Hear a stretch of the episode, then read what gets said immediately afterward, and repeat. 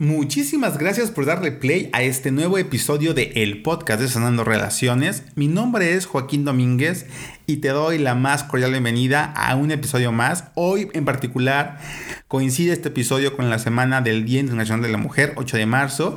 Y hace un año tuve un episodio bastante eh, polémico porque hablaba de cómo los hombres podemos contribuir a todo el tema de la crisis social que estamos viviendo por parte de las mujeres. De hecho, es un episodio que te invito a escuchar. Eh, te lo compartiré también en redes sociales. Pero eh, hoy, aprovechando que estamos eh, hablando del discurso de la mujer, invité a Citrali Cortés. Ella se dedica al, liderazgo femenino y creo que gran parte de su trabajo tiene que ver con el empoderamiento de la mujer, pero no desde la motivación, sino desde encontrar el cómo con mis dones y talentos como mujer puedo ponerlos al servicio de, mi propósito de vida. Y eso es más súper valioso.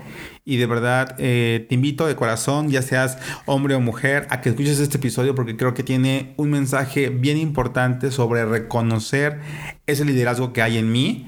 Y si eres mujer, creo que es un episodio que tienes que escuchar sí o sí. Así que de verdad espero que lo disfrutes y que me hagas saber de qué te das cuenta al escuchar este episodio no sale más y comenzamos. Bienvenido a Sanando Relaciones, un podcast diseñado para cuestionar creencias, soltar cuentos y vivir la vida de tus sueños. ¿Estás listo? ¡Comenzamos!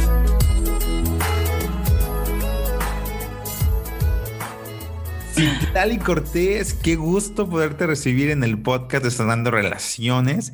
La verdad es que ya tenía rato, eh, cuando yo, te tengo que confesar, cuando yo pienso en, en una mujer que se, que se dedica al empoderamiento de la mujer, al tema del liderazgo, siempre que me preguntan, yo digo, Citlali Cortés, o sea, es la referencia así clara que tengo y hoy poderte tener aquí en el podcast es un deleite y de verdad gracias por aceptar la invitación. ¿Cómo estás? Gracias, gracias Joaquín. Pues yo estoy súper bien. Ahora sí que, eh, pues gustosa de poder aportarles a través de, del tema que vamos a tratar el día de hoy. Y bueno, pues sí, para los que no me conocen, bueno, ya mi nombre ya, los, ya lo escucharon, Citlali Cortés, y bueno, soy mentor de liderazgo y CEO de Lady Boss Club. Y bueno, vamos a ir hablando un poquito acerca de qué es esto y cómo, cómo, cómo podemos sumar hoy a la vida de las personas con este tema. Totalmente. Y me encanta porque siento que es un poquito, hay un poquito de controversia alrededor del tema, porque de repente cuando pensamos en el empoderamiento de la mujer, algo que a mí me gusta de ti es que tú le enfocas muchísimo a cómo las personas, específicamente las mujeres, pueden desarrollar su liderazgo. Entonces, desde ese lugar, desde el liderazgo, pues generar este empoderamiento. Eh, la pregunta que me gustaría comenzar contigo es, ¿se puede vivir el empoderamiento de la mujer sin necesariamente vivir el liderazgo? Em, sí, sí se puede, pero bueno, es que el poder tiene como diferentes escalas, ah, hay niveles. Entonces, bueno, el liderazgo es una herramienta que te va a ayudar a poder poner como que todos tus dones, tus talentos, todas tus fortalezas, como yo le digo, como ponerte en la vitrina de, de al frente, así, ¿no?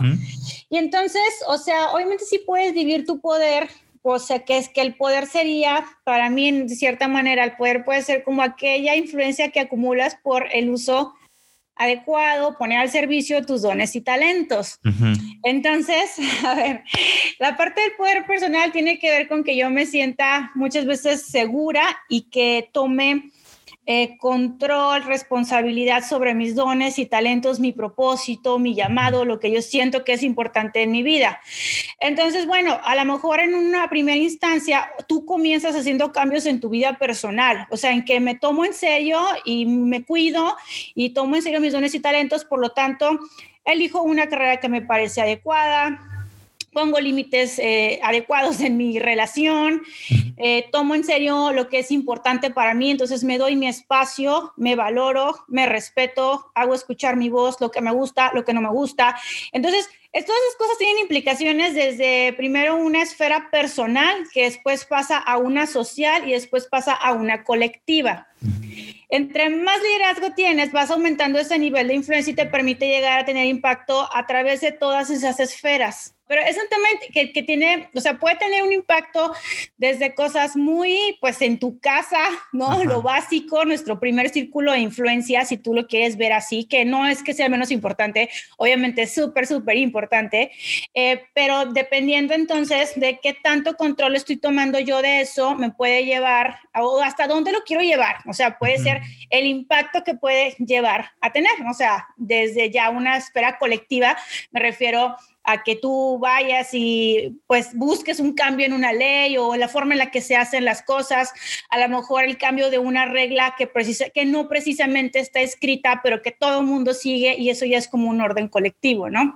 Entonces, bueno, ahí está como de una manera muy resumida, es que me hiciste una pregunta muy profunda, ¿eh? Ok, es que empezamos con todo. Sí, sí, sí, sí, sí, sí. ¿Sabes? Y, y me gustaría aclararlo. Lo pregunto porque creo que hay un doble discurso en donde pareciera que si no soy esa mujer o ese hombre en muchos sentidos, no, pero ese hombre, esa mujer que está en la vitrina y que sí está al frente y que está entregando todos sus dones y talentos, eh, mostrando o generando su liderazgo, entonces no estás usando tu potencial, no estás siendo el hombre, la mujer poderosa que veniste a ser. Te lo digo porque a mí me ha tocado escuchar gente que me dice, yo no quiero estar al frente. O sea, yo sé quién soy, sé lo que quiero, sé lo que me gusta, pero no por no estar al frente, no por no ser eh, la líder o el líder de este proyecto, de esta situación, no significa que no pueda vivir y sentir mi poder, ¿sabes? Entonces, como, ¿cuál sería este equilibrio en el que Ok, o sea, ¿cómo, ¿cómo puedes decir a la gente, ok, estoy bien con esto o, nada más lo uso como pretexto para no... ¿No sabes? Sí, claro. O sea, mira, yo creo que, eh, como te digo, hay diferentes, hay diferentes círculos de influencia y la influencia definitivamente o liderazgo no es una posición, no es que yo a fuerzas tenga que ser director, gerente, vocero, influencer eh, o lo que sea que signifique ahorita estar como en el escaparate o en la vitrina o sea, no precisamente es eso. Yo puedo desarrollar como mi nivel de influencia eh, en la asociación de madres, ¿no? Siendo la mejor jugadora de equipo de la asociación de madres y estando ahí con la gente, ¿no? O puedo ser la más influyente en mi casa. O sea, hay muchas, muchas mujeres, muchos hombres que no tienen una relación de liderazgo con los miembros de su casa. O sea, no los ven como un equipo. Entonces, eh, eh, creo que sí hay como diferentes esferas. Cada una es importante.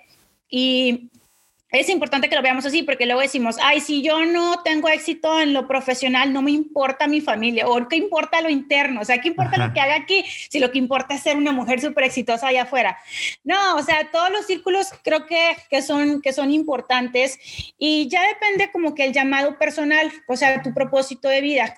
Hay algunos que puede ser, oye, yo quiero servir este, eh, de esta manera y es en esta área, o sea, es aquí, y a lo mejor ahí te va a tocar te va a tocar tocar la vida de miles de personas, eh, ahí donde vas a estar, ¿no? Entonces, hazlo de la mejor manera. O sea, pon, si pon esos dones y talentos al servicio en el lugar en el que tú estás decidiendo estar. Ahora, yo creo que para el liderazgo sí se requiere una disposición. O sea, sí requieres tú decir, quiero estar al frente. O sea, quiero al frente, quiero estar al frente. Eh, hay mucha gente que tiene dones y talentos que les dan como ciertas facilidades para poder desarrollarse, pero incluso teniendo esas, si tú no tienes la disposición, no llegas a tener ese, ese impacto porque el liderazgo tiene que ver mucho con la responsabilidad.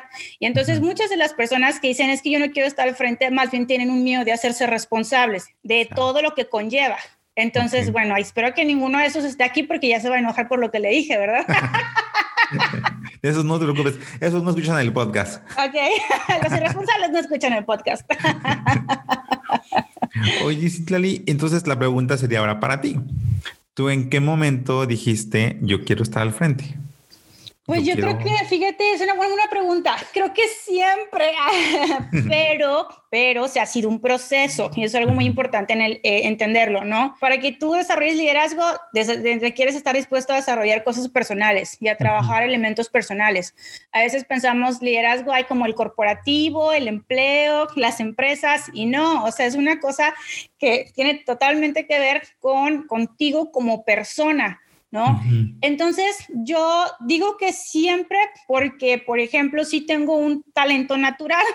Okay. o sea, yo desde siempre a todo mundo quería de que, a ver, vamos a hacer así, vamos a hacerlo así, o sea, todo el mundo andaba organizando, ¿no? Entonces, eso es como un talento natural, pero me faltaba otro, me faltaban otros, ¿ok? Y eso es lo que voy, de que este talento a mí me llevó hasta cierto lugar.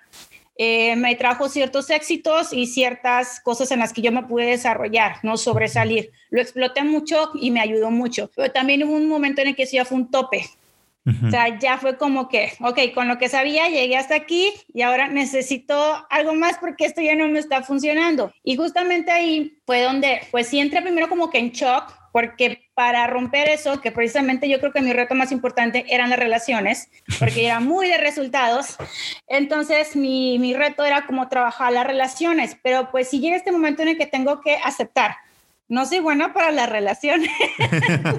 o sea, me falta algo. Sí, me está costando conectar con las personas, me está costando verlos así, hacerlos, o sea, no todo esto. Y pues a lo mejor para muchos dicen, ay, X lo que estás diciendo, pero yo estando a cargo de un equipo y ya de una empresa y que mis propios empleados me vean con cara de fuchi, te odio y sepas que están hablando como atrás de ti, dices, ¿qué hago? O sea, algo estoy haciendo mal y cómo vengo a trabajar todos los días sabiendo que mis empleados no me quieren y que están hablando mal de mí y que, oh Dios, o sea, así es como una carga, ¿no? Así se empieza a hacer eh, una carga de cierta manera. Entonces paso por ese momento hasta que ya, ¿no? O sea, lo acepto, como quien dice, ok, ya está bien, o sea, no soy buena en esto, ¿qué voy a hacer para poder este, trabajarlo? Y ahí es donde veo como una segunda etapa en mi crecimiento como líder Empecé a trabajar otras cosas que me, que me ayudaron a desarrollarme y luego veo otra etapa donde ya me empecé a enfocar más con las mujeres, ¿no? Y fue como estar abierto un poquito más a, a ahí ya sí fue un trabajo personal súper importante y creerme que era capaz de, brindar más, de dar más y de poder apoyar a otras mujeres a que vayan como a través de este, de este proceso. Ahí se alargó mucho la respuesta, pero espero ahí sí quedó más o menos. O sea, sí se quedó claro, pero yo quiero ahondar un poquito más. A ver, tú ráscale, ráscale. Porque, digo, me llamó la atención que dijiste algo bien fuerte, que no todo mundo acepta. O sea, ¿en qué momento? O sea, entiendo que no, no te gustaba el ambiente, sentías que estaba viendo esta conversación, pero, pero puede ser un poquito tu percepción, ¿no? Porque hay gente que dice, ay, yo, si yo soy tan bueno, si yo doy el resultado, como por qué no me han de querer, ¿no? O sea, ¿en qué momento? O sea, entiendo que pasó algo en ti para decir, ok, estoy fallando en mis relaciones. La gente, lo voy a decir así porque yo creo que así lo hemos dicho, ya lo he dicho así, la gente no me quiere, ¿no? ¿Qué voy a hacer? O sea, como que antes de, de porque creo que tú eres como muy enfocada al resultado. Entonces, ok, ¿qué voy a hacer? ¿Qué me toca a mí? No, pero antes de llegar a esta acción, ¿cuál fue el proceso emocional que viviste? Porque no es fácil aceptar que tu equipo no te quiere. ¿no? Bueno, y aparte es que no, no era una percepción. O sea, este momento desembocó en una pelea que tuvimos en la oficina. Y una de las empleadas se paró así muy chucha y me dijo, es que ya nos tiene, ya me dijo así, es que ya nos tienes hartos, aquí ya nadie te quiere. O sea, fue tácito.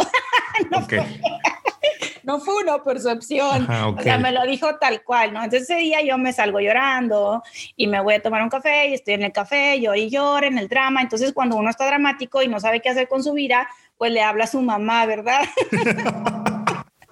le habla a su mamá. Entonces yo le marco a mi mamá le digo, mamá, y que es muy raro que yo hable como en esas crisis existenciales. Entonces mi mamá como que automáticamente supo que algo estaba pasando, ¿no? Eh, mi mamá me dice, bueno, ya estoy dentro de mi drama, le digo qué pasó. El primer, como, siempre digo que el primer consejo de mi mamá fue así como que, pues mándalos a la fregada, así literal.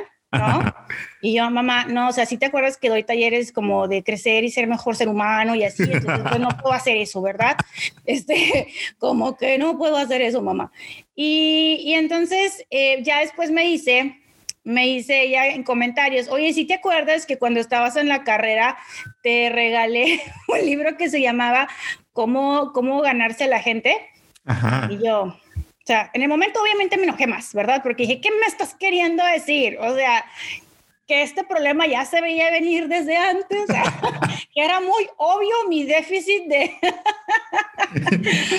y obvio yo pienso, como creo que muchos piensan así, pero si yo soy el alma de la fiesta, o sea, y soy la mejor, y tengo los mejores resultados, y a donde llego brillo, y entonces, ¿cómo es de que se supone que no sé cómo relacionarme con la gente, ¿no?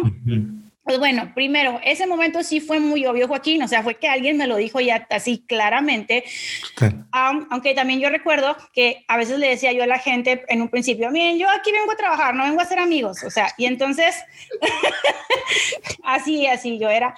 Y entonces ya era como muy obvio, o sea, obviamente todo eso lo fui sembrando yo, lo fui poniendo yo, y pues ya era obvio que iba a caer en una situación de ese tipo, ¿no?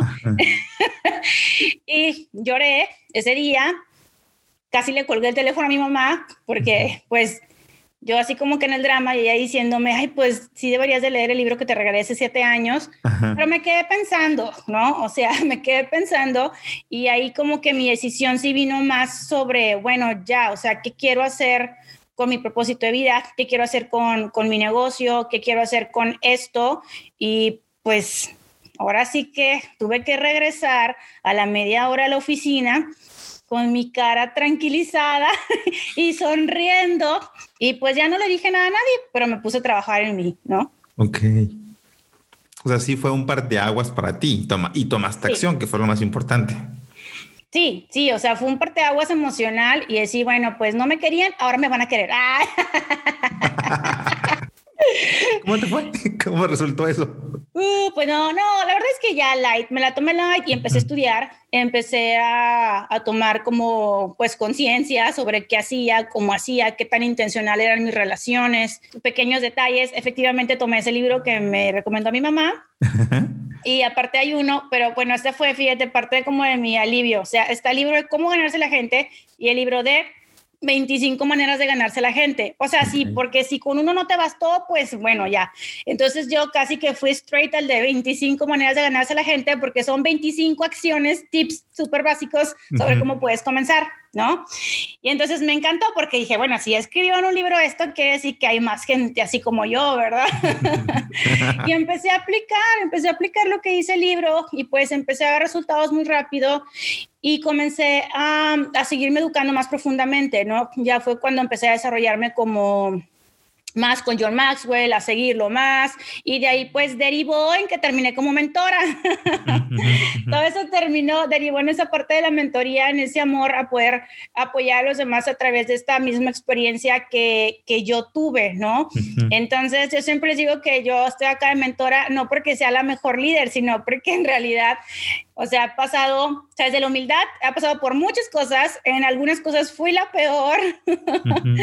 fui la peor y sin embargo, o sea, creo que eh, he tenido muchas mejoras en mi vida, que es como tangible el, desarrollo que ha habido y entonces pues espero a través de, esa experiencia poder apoyar a, otras mujeres, a otras empresas, a otras personas, ¿no? Ya. Oye, me llama la atención porque de repente la gente yo, siempre digo, ahora me doy cuenta, me estoy dando cuenta que siempre digo la gente, pero quiero decir, yo estoy pensando, la gente dice, no, cuando hablamos de em, yo hoy hago estas cosas, eh, pareciera que lo hago porque lo dice el libro, o sea, no lo estoy haciendo auténticamente, ¿no? Como yo me quiero ganar a las personas y no soy así, pero como el libro me dice que sea así, pues voy a hacer esas acciones. Pero yo creo que llega un momento, hay un momento clave en el que sí lo estamos haciendo porque el libro dice que eso hay que hacer y bueno, pues si el libro dice, ¿no? Voy a ver cómo me resulta, pero llega un momento en nuestra vida en el que esa actitud o esa acción ya es genuina, como que ya es parte de ti. Y ya no lo haces porque lo dice el libro, sino lo haces porque te da resultado y porque te hace sentir mejor a ti. Entonces mi pregunta para ti sería, ¿cuál fue ese momento en el que te diste cuenta que ya era natural? O sea, que este ganarte a las personas o influir en las personas se volvió algo como parte de ti y no se volvió algo mecánico, por decirlo así. Bueno, hay cosas con las que todavía batallo, ¿eh? o sea, pero es que es precisamente, es un proceso. Mira, eh, bueno, empecé, siempre cuento que empecé, la primera cosa que hice es una, algo que te recomienda el libro y es que le hagas un cumplido a las personas los primeros 30 segundos en los que estás con ellos, ¿no? Entonces yo empecé con ese y lo apliqué con la gente de mi oficina. Pero a ver, día uno, o sea, vi que llegaron los empleados y me quedé así congelada, o sea, con cara de que no pude decir ni buenos días porque en mi mente estaba tratando de decir algo y no dije nada. O sea, fue como que, ¿qué? Y eso pues fue una confrontación de darme cuenta de que no podía ni decirle algo positivo a las personas simplemente por decírselos, como qué bonita te ves hoy, qué bueno que llegas, llegaste súper puntual, felicidades, o ay, qué padre está esa blusa que traes, te hace ver muy bien, o ay, no, o sea, cualquier cosa, hay una infinidad de cosas que podríamos decir. Y entonces a Citlali no se le ocurrió nada, o sea, en mi banco de recursos mentales no tenía nada.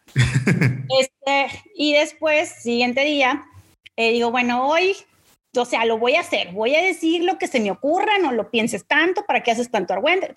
Pues, día dos, eh, bueno, voy a decir algo positivo, ¿no? Viene una chica y entonces lo primero que le digo, lo que me salió en mi cabecita fue, qué bonita te ves cuando sí te peinas. Entonces, va, y entonces después yo, o sea, obviamente la chica se quedó así de que, ¿what? Entre gracias. Ajá, como me río, me enojo, o sea, me regreso a mi casa, ¿o qué hago, no? Y entonces yo, pues me quedé así, jajaja, ya, me dio risa, ¿no? Pero me quedé pensando, o sea, me quedé pensando en todo esto y, y, justo que te mencionaba que hay cosas que requieres querer trabajar a nivel personal. Y entonces yo me di cuenta que yo en realidad siempre por esta misma inclinación a ser muy de resultados, pues siempre me había exigido mucho a mí.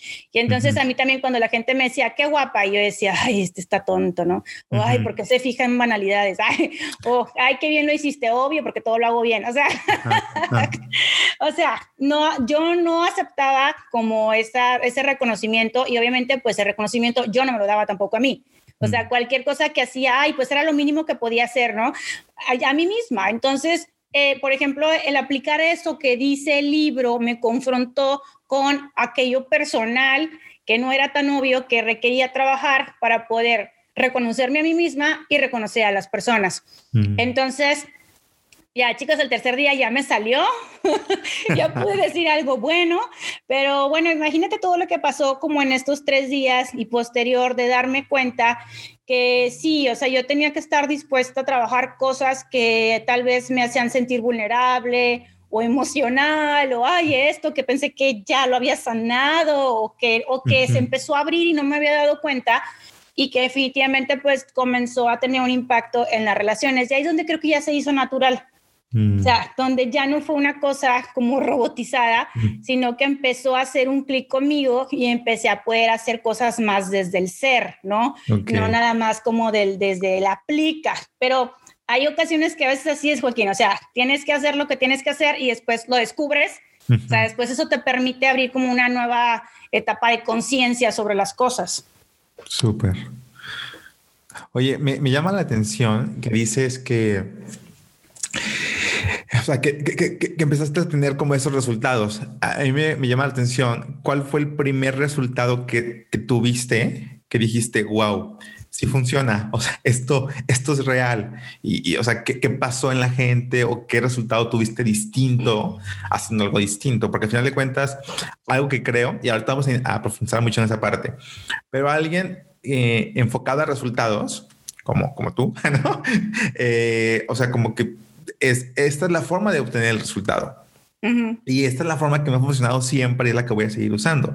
Y cuando se abre la posibilidad de, oye, se puede obtener el mismo o incluso un resultado mejor usando esta parte que también es las personas, enfocarte en las personas, yo, yo lo que vi es en mi experiencia con líderes y con jefes y con empresas es de no, Joaquín. O sea, eso de que, para que a mí, a mí de qué me sirve preguntarle cómo se siente. No, yo quiero que me dé el resultado y es la forma en la que genera el resultado. Y lo que yo creo es eso, que lo siguen haciendo así porque tienen el resultado que quieren.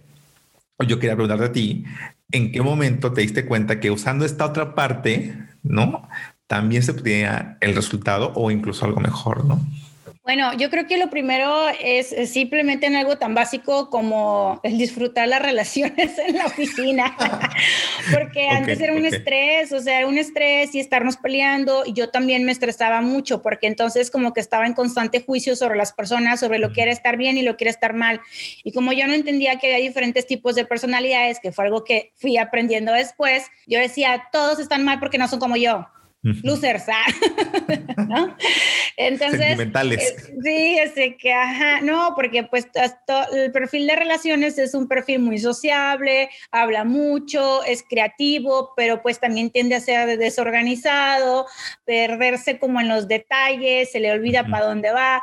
Y entonces, sí, o sea, eh, a veces piensas, ok, entonces yo así estoy bien, todos los demás están mal. Entonces, cuando yo empecé como a aperturarme a este punto, de que, de que hay diferentes personalidades, que todas abonan, que yo también luego me paso de la raya, que no es precisamente así, pues fue un proceso, es que no creas que pasó de que en tres meses, yo creo que pasaron unos dos, tres años en lo que se fueron trabajando los detalles y todavía aún y sí, ahorita te digo, yo hay cosas que sigo haciendo, o sea, que sigo trabajando. Por ejemplo, yo ahorita en mi agenda, yo requiero poner qué día me voy a poner a hablarle a mis líderes de la gente con la que yo trabajo, porque no es algo que a mí me salga de manera natural, pero sí estoy en conciencia de que lo quiero hacer y que no se me da todavía tan así, ¿no? Pero entonces ya digo, bueno, entonces como ahorita todavía no me sale así de que, ay, ¿qué onda? ¿No? Bueno, entonces le voy a dedicar un tiempo a mi agenda y así lo voy a poner hasta el momento en el que quiera el mundo, o a lo mejor no pasa, de que nunca me va a salir así natural, ¿sí me explicó? O sea, pero mi, mi interés sí es natural. O sea, mi deseo de, de, trabajar en las relaciones ahora sí es como ya más natural, pero no forma parte todavía como de mi subconsciente así diario de decir, ay, ah, deja a Marco ahorita por teléfono, ¿no? En mi mente de resultados primero va a ser, saca las prioridades, haz esto, arregla la mochila, la hija, no la comida, las otras cosas, la cobranza, y ya al último, a, a las 8 ya le quiero hablar a la gente y pues ya no es hora, ¿verdad? Esa es mi naturaleza, pero entonces nunca dejamos de ser de una manera u otra, nunca. Y no hay que ser, porque eso es lo que aportamos también, ¿no?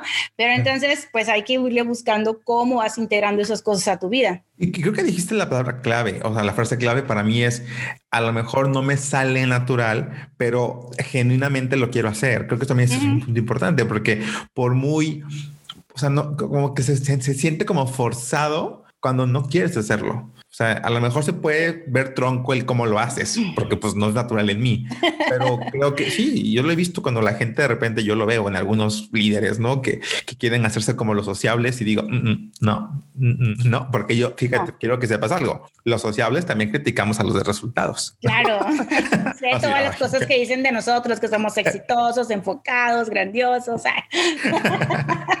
fíjate, ahorita digo, ya que estamos entrando en materia, Apenas, ¿no?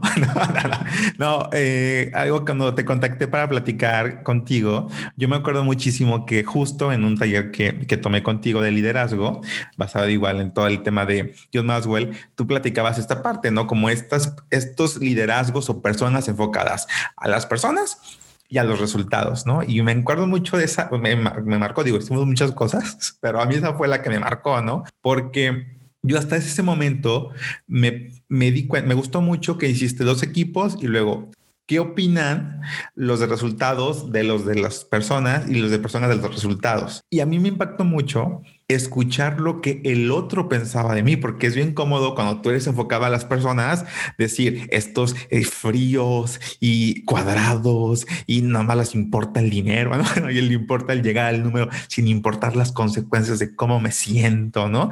Y, y me di cuenta que el, el, juicio que yo tenía contra las, las personas enfocadas a resultados era el principal motivo por el cual estaba separado del resultado, porque yo ni siquiera quería ser parte de, ay, no, si va a ser a su forma, sin, sin importar, ¿no? Las, los costos, yo no le entro. Y hoy me doy cuenta que me perdí de, pagué precios muy altos como salirme incluso de, trabajos o de renunciar o hacer mucho drama y pelearme con mis líderes porque yo no estoy de acuerdo en que lo único que te importe, según yo, sea el resultado y no el cómo se logra, tomando en cuenta a las personas, ¿no? Estás escuchando Sanando Relaciones, un podcast de Joaquín Domer. Continuamos.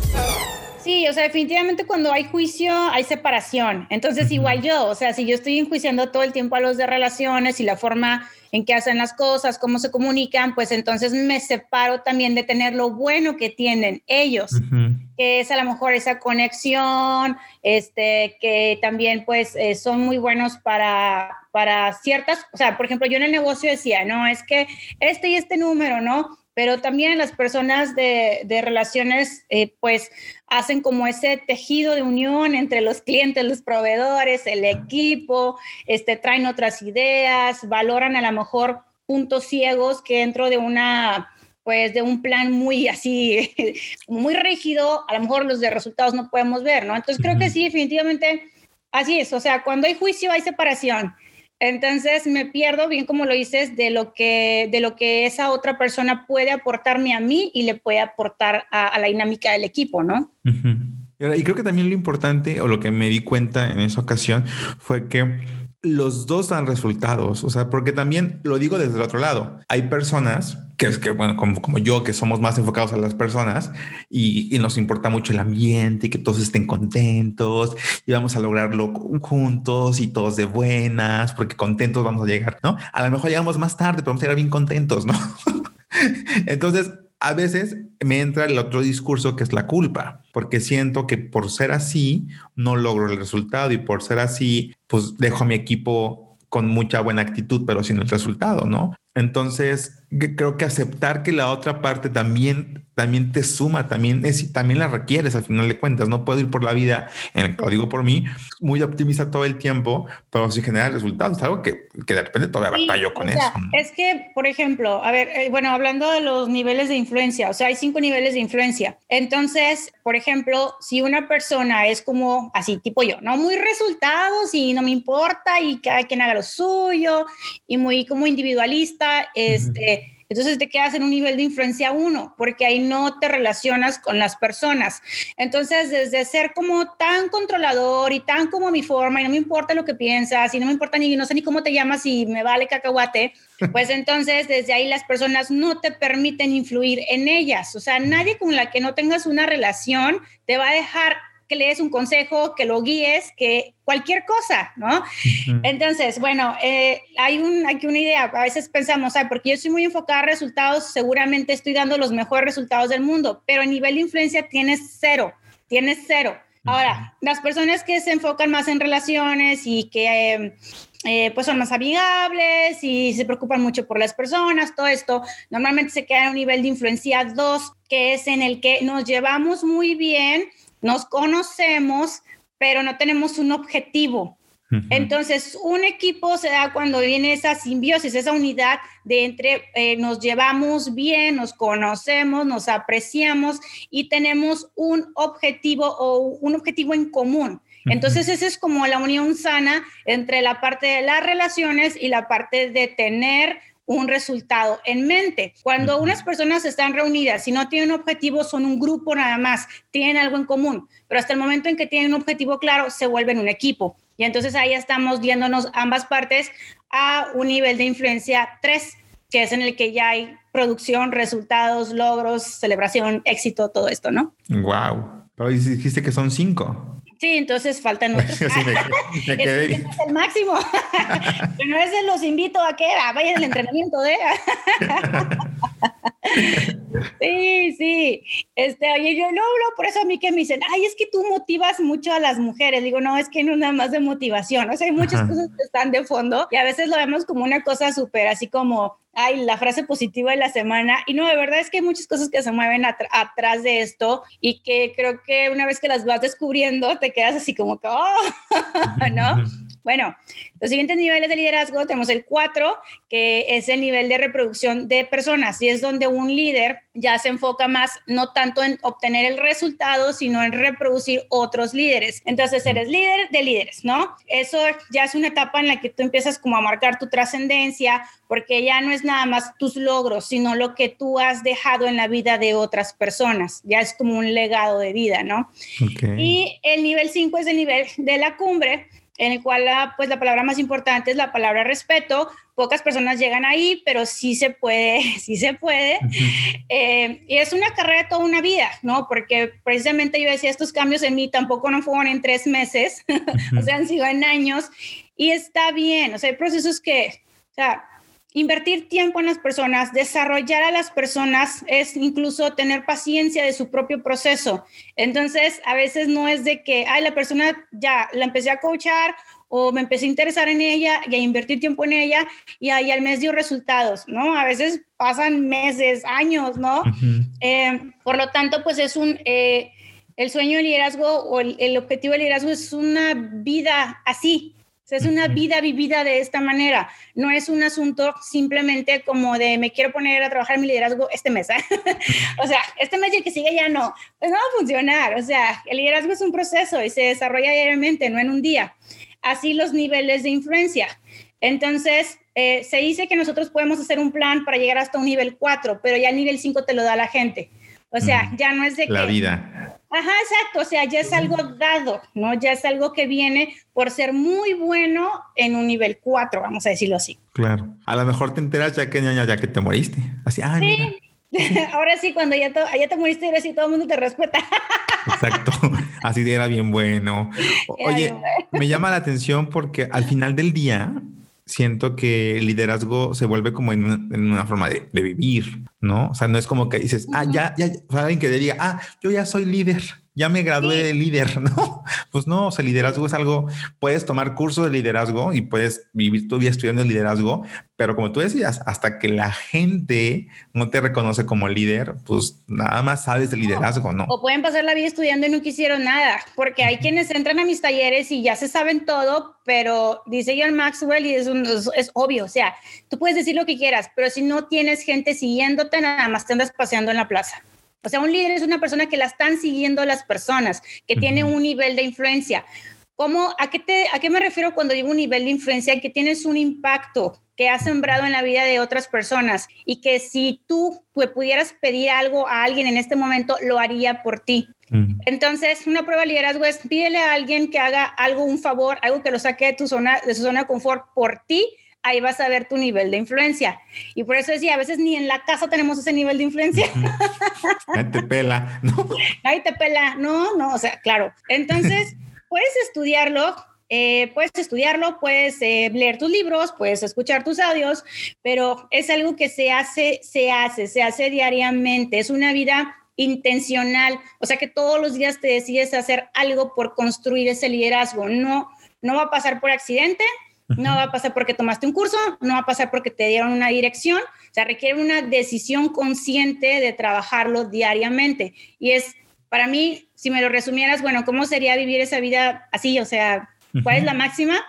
Vivir diariamente una vida que agrega valor a los demás. O sea, todos los días yo hacer algo por los demás que les agrega valor, que hace la diferencia, que me enfoco en sembrar en otras personas. Para mí eso sería una vida vivida con esta con esta idea de liderazgo en mi cabeza. Wow.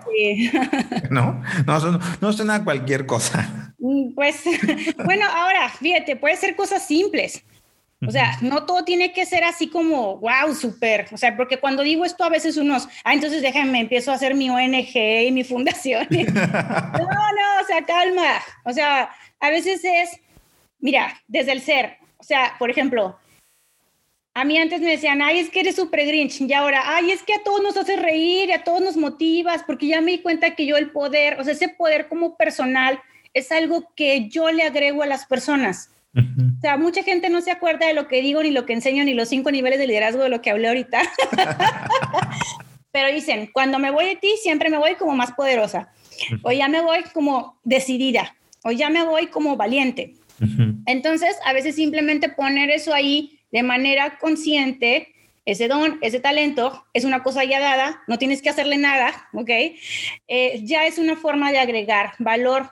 O tú te acuerdas de una persona a la que siempre sonríe, la que siempre saluda, la que siempre te dan ganas de ver porque llega y te da un abrazo bien rico que te recargas de energía, ¿no? Esas son formas de agregar valor. Obvio también está la parte de tus habilidades, lo técnico, lo que puedes enseñar, lo que puedes compartir, los recursos que puedas sembrar en otras personas. O sea, hay una diversidad pero creo que uno de los mayores errores es pensar que no vas a poder vivir una vida de trascendencia o de intencionalidad hasta que no tengas tal cosa hasta que no tenga el certificado, hasta que no tenga dinero, hasta que no, no, entonces en realidad todos podemos empezar a vivir esta vida desde hoy con cosas muy sencillas que ya todos tenemos, ya no tienes que inventar nada más. Wow, me encanta. Creo que es una invitación a, pues sí, es que exactamente, estamos esperando a tener el liderazgo, a que me den el puesto, a que me reconozcan, a tener tanto número de seguidores, ¿no? Porque ahora también ya es una, una variable, para entonces ya poder ser de influencia. Y cuando es justamente al revés, ¿por qué no eres tú y te pones desde lo que tú eres a entregar tu amor, a entregar tu cariño, tu ternura, tu risa, tu disciplina, tus resultados? Porque al final de cuentas, pues a lo mejor no soy el más amigable o el más sociable, pero puedo ayudar a la gente a obtener resultados. Eso, también genera valor, ¿no? Entonces, creo que siempre es abrazar quien tú eres, ¿no? Porque si, si, partimos desde el yo no soy como Citlali, ¿no? Yo no soy como Joaquín, yo no soy como no sé quién, entonces como yo no soy, estoy declarando todo lo que carezco y por eso justifico el que no puedo eh, pues sí, ser de impacto para la vida de la gente que me rodea, ¿no? Y creo que es una invitación a, abrazarme, aceptarme y con lo que sí tengo, dar valor a la vida de la gente que me rodea. Claro, y aquí es como, fíjate, es como un círculo, o sea, regresamos a la primera pregunta que me hiciste, o sea, acerca del poder y que si liderazgo y todo esto. En realidad, pues entonces, para que tú puedas verte como una persona de influencia en donde estás, o sea, hacer la diferencia en donde estás, requieres tomar en cuenta y valorar, hacerte responsable de tus dones y talentos. O sea, yo no les dije aprendan mil cosas, logren mil millones de cosas. No, simplemente es lo que ya tienes, ¿no? O sea, hazte responsable de lo que ya tienes y al hacerme responsable tomo poder sobre ello y lo puedo compartir. Pero hay personas que eh, desperdician sus dones, se la pasan diciéndose que no pueden, que no los tienen, que da lo mismo, que cualquiera tiene más, que esto y el otro. Entonces, si tú no puedes pasar como de ese lugar, es muy difícil que desarrolles ese nivel de influencia o ese, eh, ese compartir con las personas, ¿no? Entonces sí, creo que un elemento que es importante, pues es que nos valoremos, que nos aceptemos, conceptos súper básicos de, de autoestima que a veces decimos autoestima y otra vez, ay, pues que es todo eso. Nada más que te des cuenta que eres valioso y que veniste, o sea, que para hacer la diferencia en este mundo no necesitas tener nada más que lo que ya tienes. Con lo que ya viniste ya puedes hacer la diferencia, ¿no? Oye, ahorita que te escucho, pienso en la gente que se compara. Y la gente que dice exactamente es que yo no tengo o a mí me falta. Y algo que yo creo que pasa mucho en el liderazgo es que entramos mucho en el rol, el tema de la competencia. O sea, yo soy líder, pero este es más líder que yo. Yo soy líder, pero no. Entonces siempre hay como un tema ahí de competencia. Y me llama la atención cómo lo viviste tú teniendo a tu lado a dos mujeres igual de poderosas, igual de líderes que tú y de tus hermanas, ¿no? Como que yo cuando pienso en las hermanas Cortés, porque pues, para mí esa es la marca, ¿eh? Las, las Cortés. ¿Cómo fue para ti este proceso de, pues sí, como de no compararte y decir, mis hermanas tienen sus habilidades, tienen su talento y yo tengo el mío y yo desde lo que sí tengo voy a construir lo que estoy construyendo? Porque aparte, si no me equivoco, tú eres la menor también. Sí, soy la más chica. también está más pues, difícil, ¿no? Sí, pues es un proceso, es un proceso. Fíjate que parece que es más difícil, pero no tanto. Ah. Bueno, algo que pasa como que siento que la hermana mayor, pues es como es. Luego la que sigue trata de hacer todo lo diferente. Y ya como la tercera es como que, ay, ya yo me salgo de su rollo. pero bueno, eso es una conjetura, ¿verdad? Eh, el, proceso, fíjate que, bueno, todo lo, lo que mencionas, lo de la comparación, lo de la competencia, pues lo he trabajado de muchas, de muchas maneras. Pero bueno, ahorita ya como habiendo procesado todo esto, en el momento en el que estoy en mi carrera ahorita y todo lo que, lo que podido avanzar, pues me queda claro que había como una, a ver, cuando tú no entiendes tu propósito de vida, entonces te vas a estar comparando todo el tiempo. Cuando entiendes tu propósito y lo valoras, entonces te das cuenta que tú tienes lo que requieres para ese propósito. No tienes las otras cosas porque no las utilizas, no las ocupas. O sea, tú tienes lo que necesitas para lo que viniste aquí. Qué bueno que otros tengan otras cosas, les van a servir para su propio proyecto de vida. Para el mío no, ¿verdad? Entonces, ahí te empiezas a salir de, comparación, ¿no? De estarte comparando de por qué tiene esto y por qué tengo yo esto, o por qué debería hacer las cosas así. No, o sea, es que tú tienes tu propia ruta y mientras honres, otra vez, nuevamente, tus dones y talentos, no hay un camino que se vaya a equivocar pero entonces todo va como compaginado, ¿no? O algo que me ha servido mucho a mí es eh, precisamente, se va a escuchar pues como cliché, pero es, pues deja de estar buscando fuera, o sea, busca adentro. porque en realidad estar buscando afuera es como es una pérdida de tiempo. Yo siempre les digo, quieren, quieren validar quieren validar con, a ver, cuando una cosa te sale defectuosa en tu casa, oye, compras una aspiradora y te sale defectuosa, a, este, ¿a quién le vas a preguntar cómo se usa o cómo eh, o, qué, qué, pasó? Pues al que la fabricó. No le andas preguntando a, otras personas. Entonces, igual nosotros, si yo siento que algo no estoy, eh, no he encontrado mi lugar, no he encontrado en qué debería estar aportando valor, pues entonces le voy a preguntar a mi conciencia o a Dios, ¿no? En mi caso se lo voy a preguntar a Dios porque es que yo considero como mi conexión divina, ¿no? Eso puede diferir en las diferentes personas. Pero entonces eh, te vas a dar cuenta que al final tú ya traes todo. Y cuando estás viendo allá afuera, estás en un juego que siempre vas a perder porque dejas de ver lo bueno que tú tienes y para lo cual fuiste eh, puesta en este lugar, ¿no? Entonces, entre más auténtica eres, pues más, más seguridad sientes sobre tu propio camino, sobre tu propia definición de éxito y honras lo que es importante o lo que no es importante para ti. Simplemente puedes vivir en congruencia respecto a eso y eso te fortalece. Entonces, si estás todo el tiempo viendo allá afuera, y por ejemplo, en el caso de mis hermanas, que ellas tienen su forma de ser, lo que les gusta enseñar, eh, lo cómo les gusta, no sé, vivir su vida, pues obviamente hay una parte que yo voy a admirar, pero también ha habido momentos en los que yo he tenido que decidir ser congruente sobre mí, ¿no? Y decir, eso en mí no se siente bien, entonces no lo voy a hacer. Pero además, entonces vivir con valentía lo que sí creo que es importante para mí y cómo yo lo quiero expresar. Y entonces ahí es en donde siento que se fortalece como mi identidad, lo que yo quiero y puedo servir a las personas que yo siento que estoy llamada a servir de la manera en la que yo lo puedo hacer mejor, ¿no? Y es muy curioso porque mucha gente nos dice, es que sí, te parecen mucho, pero ya cuando nos conocen en lo personal, dicen, no, es que sí son muy diferentes. y pues bueno, ahí está. Ahí está, qué hermosa respuesta. Me encantó, me encantó el preguntarle al que me creó, o sea, preguntarle a mi conexión, o sea, que, que si yo siento que algo no está funcionando, si algo no es como yo quisiera, si algo en mí puede ser distinto, pues para qué me cuestiono, para qué voy y le pregunto a toda la gente qué tendría que hacer cuando cuando la respuesta está aquí adentro, ¿no? Y eso me encantó, creo que ha sido para mí una de las lecciones más grandes que me has dado hoy y, y se me olvida, a mí se me olvida mucho, de repente hace poquito estaba jugando un juego de mesa de preguntas profundas, ¿no? Y una pregunta que me tocó es, si pudieras cambiar algo de ti, ¿qué sería? Y luego, luego como que yo pensé en mis, en mis defectos, ¿no? Y y, sí, ahorita que, que, que, te escucho, siento que he olvidado, ¿no? Como decir, a ver, ¿por qué me pusiste esto? ¿Por qué soy así?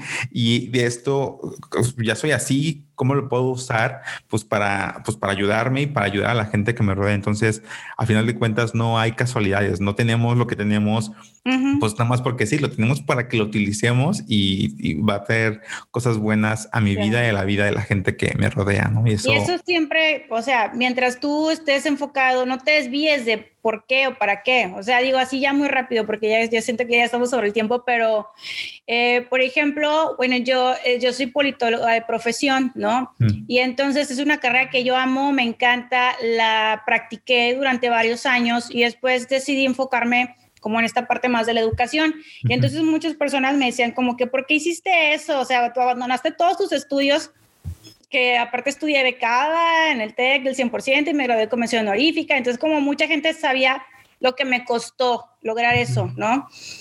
Y después decían, ¿cómo lo dejas así nada más? de que, o sea, aparte me veían como muy privilegiada, ¿no? De que, nada, no todo el mundo tiene esas, esas ayudas o esas becas o, o tiene esa suerte, ¿no? Pues que no fue suerte, obviamente, fue trabajo. Fue trabajo, claro. Este, fue trabajo. Eh, entonces, eh, sí hubo un momento como en el que, oye, estaré bien, no estaré bien, pero algo a mí como instintivamente me decía, no, sí, o sea, avanza, avanza, no pasa nada, no avanza nada. Y ahorita en el momento en el que estoy, por ejemplo, me puedo dar cuenta claramente cómo esos estudios que yo tuve, o sea, como politóloga, en este momento me ayudan a darles más herramientas a las mujeres para poder eh, pues visualizar, de hecho, este poder, este potencial, no solamente... Eh, o no exclusivamente en el área de influencia, por ejemplo, más cercana que es el hogar, sino que también puede ayudarles esa visión de cómo es proyectarse a poder tener un impacto colectivo, colectivo y que se lo crean, que se lo crean que podemos cambiar el mundo. Y entonces, porque ya he estado ahí, ya lo he visto, ya sé cómo es, ¿no? y a lo mejor algo que en un momento parecía como que, ay, pues lo abandonaste, en este momento los puntos se integran para un solo propósito, pero ahí está como el, el asunto de siempre ser fiel a lo que tú piensas, a tus decisiones y al final hay una, una, frase que a mí me encanta y que la he tomado para las cosas que parecen positivas y no tan positivas. y es que cuando las cosas parece que no, eh, que no tienen una razón o un porqué, es simplemente porque el orden no se ha mostrado todavía. Entonces, más adelante se va a mostrar, pero hay que mantenernos como en ese punto de ser fiel a nosotras mismas y a lo que pensamos que es importante, ¿no? Pues ahí está la invitación, sernos fiel a nosotros mismos, sernos fiel a lo que queremos, a nuestro propósito. Y creo que, eh, eh, es una invitación bien bonita. El liderazgo va a ser una herramienta simplemente que me va a ayudar a explotar mi, mi potencial, ¿no? Creo que eso me encanta y, y, te agradezco mucho, Citali, que hayas tomado este tiempo para platicar con nosotros, para compartir pues toda tu sabiduría, porque la verdad es que te admiro muchísimo por, por esta sencillez con la que explicas el, pues sí, para eso, para eso estoy acá y para eso podemos usar el liderazgo, ¿no? Para no empoderar a la mujer nada más, sino para recordar el poder que ya teníamos y que ya somos. Y eso me encanta. Muchas gracias por, por tu tiempo. Y pues, si la gente quiere eh, entrar al, al al club de Lady Boss. Si la gente quiere saber más de ti, ¿dónde te pueden encontrar? Cuéntanos. Claro, bueno, pues me pueden encontrar en redes sociales, así tal cual mi nombre, Citlali Cortés, Cortés con Z, bueno, ahí está mi nombre. así estoy en todas las redes, gracias a Dios, no hay muchas como yo. Ah, entonces me encuentran así en Instagram, Facebook, y bueno, pues ahí tenemos una, una comunidad, Lady Boss Club, nos encuentran en redes con, nada más con ese al final, Lady Boss Clubs, y bueno, es un espacio para poder apoyarnos entre mujeres a desarrollar este nivel de influencia y liderazgo, y la verdad, pues, este, las invito, hay mucho valor agregado, y si tú tienes, o sea, ¿para quién es? Pues es para aquella mujer que quiere pues lograr sus ambiciones, sus objetivos en la vida. Creo que independientemente del área en la que te muevas, ya sea como emprendedora o estás en una empresa, en un corporativo, pues las herramientas que compartimos ahí te, te van a ser de valor. Así que pues por ahí les invito a que me sigan. Excelente, pues ya saben, ya saben dónde encontrarla. Entonces, cualquier cosa voy a dejar las redes sociales de Citlali en la descripción del episodio para que la encuentren fácilmente. Y si no la encuentran, pues me escriben y se les paso con muchísimo gusto. Y pues otra vez, Citlali, muchas gracias por aceptar la invitación, por ser parte de Sanando Relaciones y pues a seguir trabajando nosotros mismos para que cuando moramos alguien diga, mira, así llego al nivel 5. Exactamente. Espero influir y poder sembrar en que algunos de ustedes se les haya despertado esa chispa de vivir una vida intencional y una vida con trascendencia. Y bueno, muchísimas gracias por el espacio, Joaquín. Gracias a ti, Citlali. Gracias también a ti por ser parte de este despertar de la conciencia. Te mando un fuerte abrazo de corazón a corazón y nos vemos la próxima semana en un episodio más de Sanando Relaciones. Adiós. Gracias. Gracias por elegir vivir la vida de tus sueños. Esto fue Sanando Relaciones.